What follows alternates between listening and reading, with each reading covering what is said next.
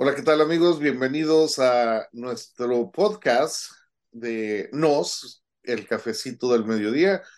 Nos acompaña en esta ocasión María Fernanda Ridaut Orozco, quien es uh, una nueva integrante de la familia de UC y nos da mucho gusto el que nos acompañe porque en marzo precisamente celebramos a la mujer en la ciencia, celebramos el mes internacional de la mujer que ya pasó el, 8 de marzo, pero creo que ella reúne todas estas eh, cualidades y aparte de una mujer latina, así que tenemos mucho de dónde platicar y me da mucho gusto. Bienvenida, María. Este, primero, platícame un poquito de ti, quién eres, de dónde vienes, cuál es tu background y seguimos con la conversación de ahí.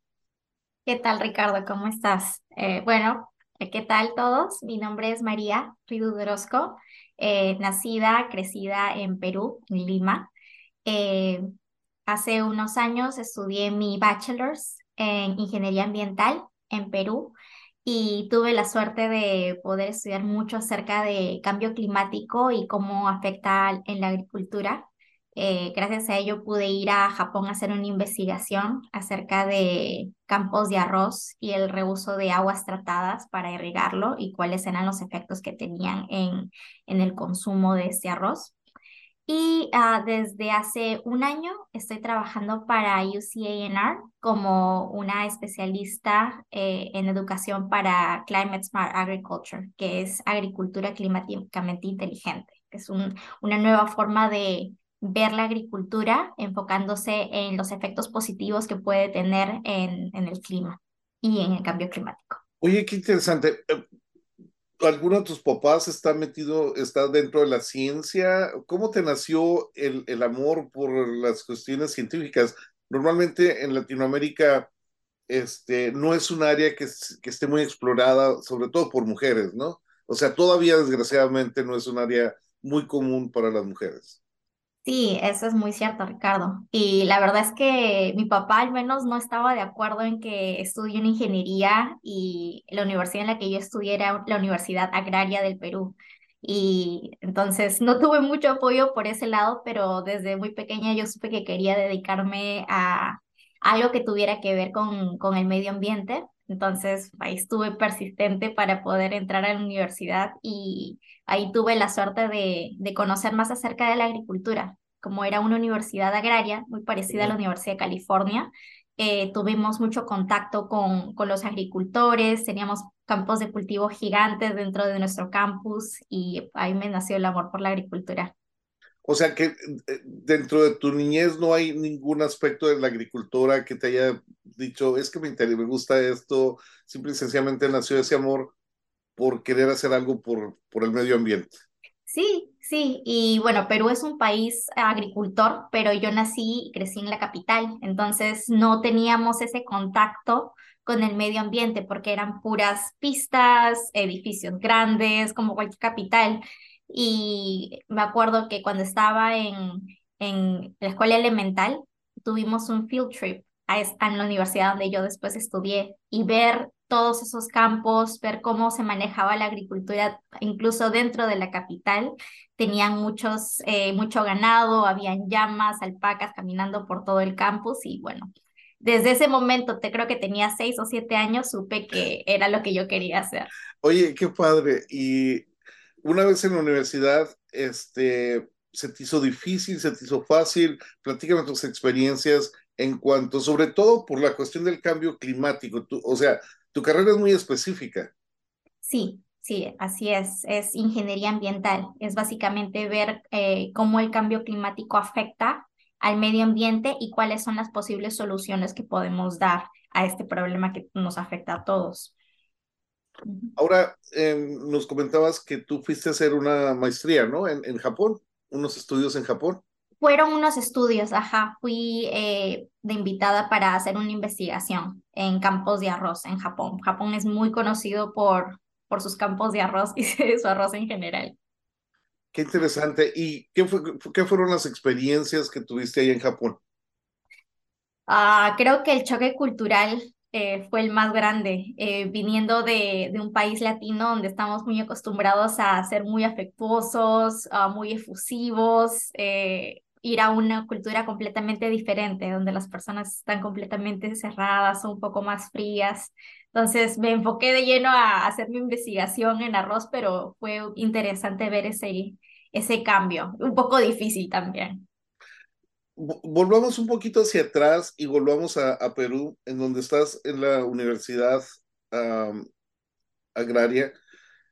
Eh, no sé si en Perú sería como México, pero yo recuerdo que en escuelas similares el número de mujeres era muy reducido. Y a veces hasta la gente hasta se burlaba de ellas, ¿no? Porque ¿cómo vas a estudiar esa carrera? Eso es para hombres, eso no es para mujeres. ¿Tú viviste algo similar? Eh, se podía ver la diferencia eh, de que había más hombres que mujeres estudiando eh, las carreras que eran dirigidas a agricultura o a medio ambiente, pero no, nunca sentí, me sentí excluida o sentí que había esa, como que tú no deberías estar acá, esa exclusión gracias a Dios nunca lo sentí. Y creo que las nuevas generaciones, eh, yo recién tengo 25 años, entonces yo fui a la universidad hace unos 7 años, en el 2015. Entonces creo que eso está cambiando un poco. Ya no hay ese estigma de las mujeres no pueden estudiar ciencia o no pueden estudiar ingeniería. Sea, sea es más abierto ahora. Somos, estamos siendo más por ejemplo, personas como tú, ah, esta chica mexicana que ahora va de astronauta y está con la NASA, han, hecho que estas nuevas generaciones, como tú dices, ya no vean que hay imposibles. Así es, y es que no hay imposibles. Nosotras podemos estudiar lo que queramos igual que todos. Claro. Este, ahora vámonos hacia el futuro del tu pasado. y llegas a Estados Unidos, llegas aquí a California, ¿Cómo fue tu ingreso con UCANR? ¿Cómo, qué, qué te atrajo de UCANR? Me atrajo eh, cuál es la relación que tiene la universidad con su comunidad y más que nada con los agricultores. En California es, es, una, es un estado agricultor, hay muchas granjas, grandes, pequeñas, y ver cuál es el trabajo que tiene la universidad en el área de extensión con ellos me llamó mucho la atención porque eso no, yo nunca lo vi en mi país.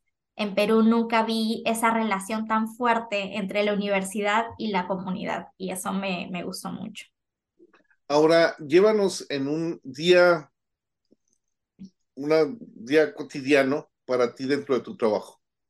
Ok, un día normal en mi trabajo sería, perdón, mi computadora y normalmente yo trabajo con diferentes agricultores. Tengo una lista de, de personas a las que ayudo eh, a través de los meses y entonces recibo llamadas acerca de preguntas. Mi trabajo se enfoca especialmente en ayudar a los agricultores a accesar eh, funding del Estado.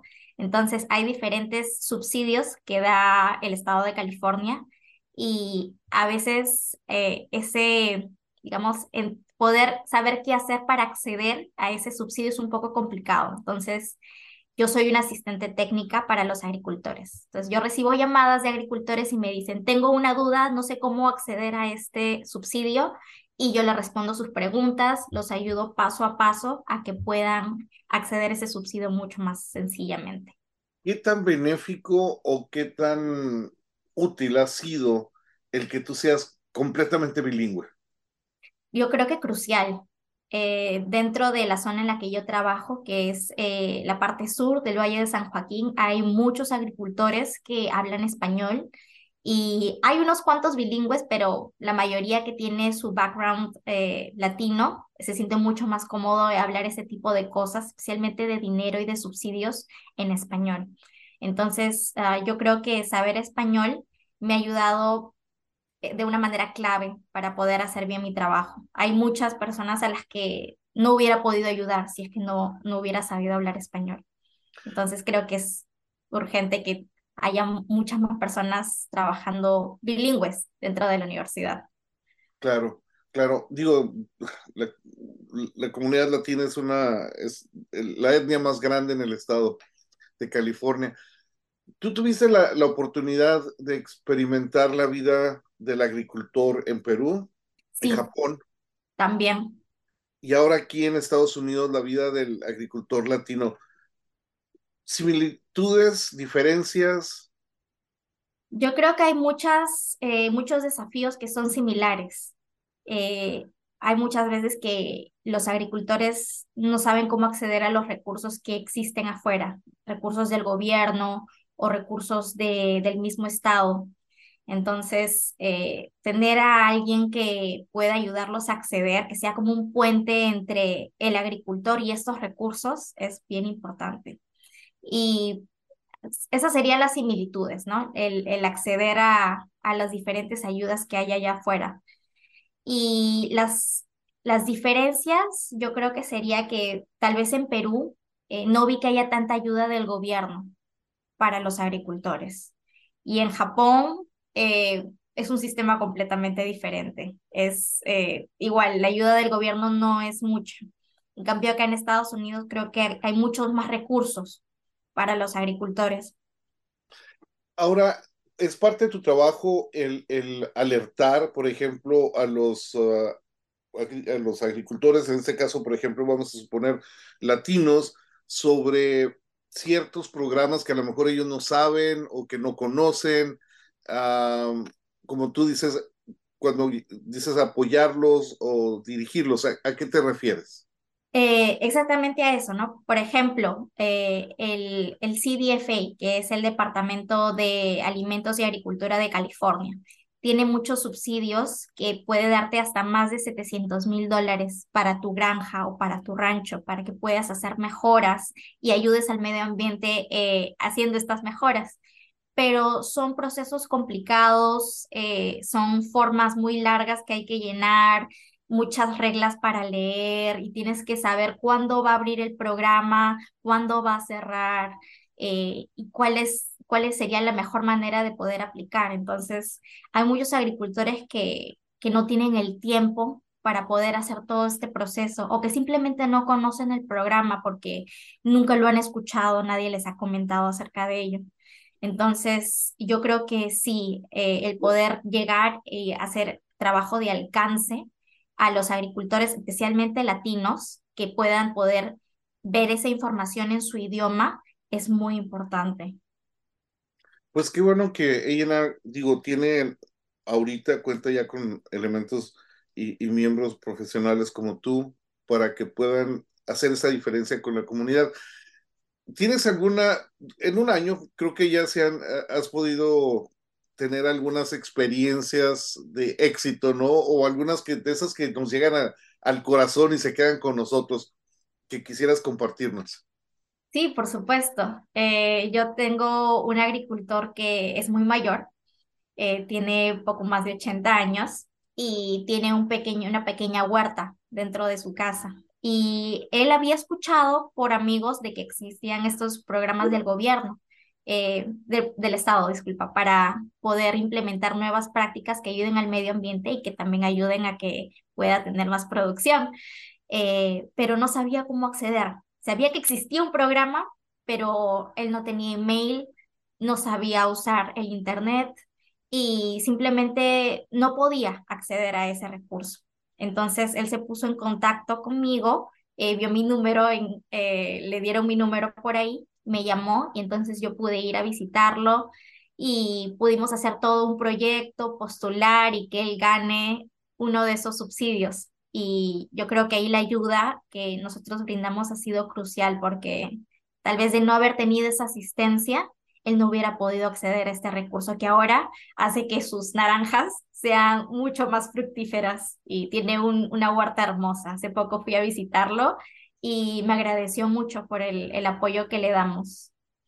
Qué, qué interesante. Veo que hablas sobre este tipo de cosas y se te iluminan los ojos, la, la sonrisa se vuelve más uh, feliz. O sea, realmente te apasiona, ¿no? Tu profesión. Sí, sí, yo creo que eh, el trabajo que yo hago ayudando a agricultores de todos los tamaños en inglés, en español y poder ayudarlos a acceder a este, estas ayudas que son tan importantes para ellos, eh, es, es algo que, que hace que me levante todos los días con una sonrisa. Qué, qué bonito. Eh, permíteme hacerte una pregunta sobre los agricultores. ¿Qué pasa si alguno de estos agricultores, específicamente latinos, no tienen una estancia legal en el país? ¿Se les puede ayudar de cualquier forma? Claro que sí. No importa si eh, el agricultor sea indocumentado, hay muchos recursos que a los que pueden acceder aún sin documentos. Obviamente la cantidad de oportunidades se reduce, es menor, pero no significa que sea cero. Hay muchas ayudas financieras, técnicas, entre otras, que son dirigidas para, para muchos muchos agricultores que hablan español y que son indocumentados también. Qué interesante este, y eso es, a ella les puede ayudar eh, en el proceso, ¿no? Por supuesto. Ahora, platícame un poquito sobre este, lo que es directamente tu profesión, que es la ecología ambiental o la agricultura ecológica o ambiental, más bien, ¿no? Este, ya me hice bolas con el nombre.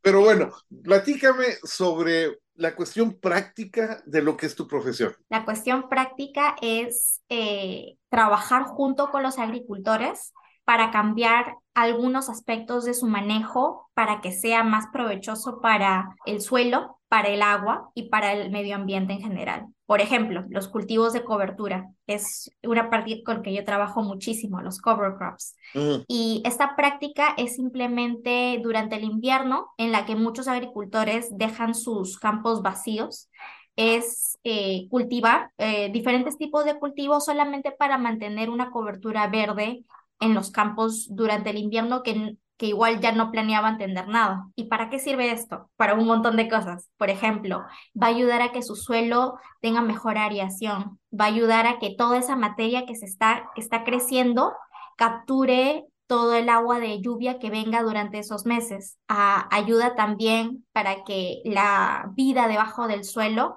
se pueda multiplicar. Y hay algunos agricultores que me preguntan, ¿y para qué quiero todo eso? Bueno, eh, una vez que termine el invierno y quitamos todos los cultivos de cobertura y ellos vuelven a cultivar lo que sea que ellos cultiven, el suelo va a estar mucho más rico y mucho más sano. ¿Y eso qué significa? Que su, su producción va a ser mayor, que lo que ellos van a ganar en dinero va a ser mayor y el suelo va a estar más feliz. Entonces es un triple, triple ganar para todos. De, hecho, eso es una, una, práctica que ya utilizaban las culturas prehispánicas, ¿no? De, por ejemplo, aztecas, incas, utilizaban ese tipo de que le llamaban, que eran tres, siempre sembraban en tres o tres tipos de, de siembra para mantener siempre el, la, tierra, ¿no? La importancia del, del suelo. A veces no pensamos, pensamos que lo importante es el agua o el aire, pero sin el suelo no tendríamos nada. Ah, exactamente, no tendríamos nada. Y creo que todos los que trabajamos en la agricultura podemos saber eso. Sabemos que la salud del suelo es algo vital para que tengamos una buena producción, para que las plantas puedan crecer grandes, para tener más eh, cosas que poder vender después, necesitamos que el suelo esté sano. Y eso es un trabajo que no solamente se, se hace en un día, se hace a través de los años. Perfecto. Eh, por ejemplo, el uso de pesticidas, me imagino que también es algo que manejan ustedes, ¿no? O sea, sugieren o recomiendan a, los uh, agricultores utilizar cierto tipo que es menos dañino, si de alguna forma. Los pesticidas no es mi área de, de expertise, pero sabemos que van a dañar a los algunos organismos que hay en el suelo. Así sean el pesticida, el mejor pesticida que sea solamente que te digan que solamente para un para una plaga, siempre va a dañar tu suelo, porque le estás poniendo algo exterior, le estás poniendo algo que no es natural. Entonces, siempre va a haber algún tipo de daño colateral tal vez. Entonces, ahí el agricultor tiene que ver si es que vale la pena hacerlo o no. Incluso creo que también el valor de los, eh, de, los sembradíos de cobertura es la preservación del agua, ¿no? Claro, claro, los cultivos de cobertura lo que hacen es al mantener una cubierta vegetal en el campo, cuando llega la lluvia, absorben todo ese agua y hace que el agua entre para adentro del suelo. Si no estuviera el cultivo de cobertura, ¿qué pasaría con el agua? Se empoza y de ahí se va. Se, está la escorrentía, se puede inundar en las afueras, entonces hay muchas, muchas consecuencias que provienen de cuando hay lluvias y no tienes una cubierta que pueden afectar a tu operación. Se está viendo el, el campo, el, el agrícola, el agricultor, debo decir, y la operación agrícola realmente afectada por el cambio climático? Sí, claro que sí. Ahora podemos ver cualquier día de la semana, hay historias acerca de sequía, de inundaciones, eh, incendios forestales. No importa en qué lugar de California estés, hay alguno de estos tres te ha afectado en algún punto, si es que no es más de uno. Entonces, yo creo que todos los agricultores a este punto se, están dando cuenta que el cambio climático va a afectar directamente a sus operaciones agrícolas. Entonces, hay que saber adaptarse a, este, a esta nueva realidad. Por ejemplo, digo, las, las tormentas que hemos tenido, las tormentas invernales que han afectado a California, que han sido una detrás de la otra literalmente, ah, han afectado más bien a zonas muy altas en California. ¿Se han visto los valles afectados? ¿Se han visto los, ah, las zonas, las áreas agrícolas afectadas? Claro que sí. Eh, si tú manejas por la carretera acá en el Valle de San Joaquín, puedes ver inundaciones por todos lados. Tienes que tener cuidado por dónde manejas e incluso hay muchas carreteras que están cerrando. A ver, ahorita en este momento, mientras hablamos, la carretera 198 está cerrada arriba en Tulare por inundaciones, por las tormentas. Entonces, así es, las tormentas están afectando muchas operaciones agrícolas y eso hace que pierdan la producción que están teniendo. Si tenemos alguna, alguna persona de, los, de nuestros seguidores o que está escuchando el podcast y está pensando en incurrir en la actividad agrícola o es agricultor eh, y tienen algunas dudas, pudieran comunicarse contigo y a dónde. Por supuesto. Eh, mi correo electrónico, me pueden contactar por correo electrónico y eh, a través de mi número de teléfono. Mi correo electrónico es mridut, como mi apellido, R-I-D-O-U-T, arroba ucanr.edu o a mi número de teléfono, déjenme ver, lo tengo acá escrito porque todavía no me lo aprendo, es 661-903-9442. Ok, eso lo pondremos dentro de la información en el, en el podcast también, para que usted lo pueda eh, tomar si es que desea comunicarse con María. María, pues te agradecemos mucho, la verdad, el que hayas aceptado la invitación. Es un privilegio tenerte aquí. Eh, gente tan joven, tan profesional y latino, pues la verdad que nos llenas de orgullo a toda la comunidad y te deseamos el mejor de los éxitos y que siga esa carrera avanzando, especialmente aquí en California y con UCA Muchísimas gracias por estar con nosotros. Muchas gracias, Ricardo.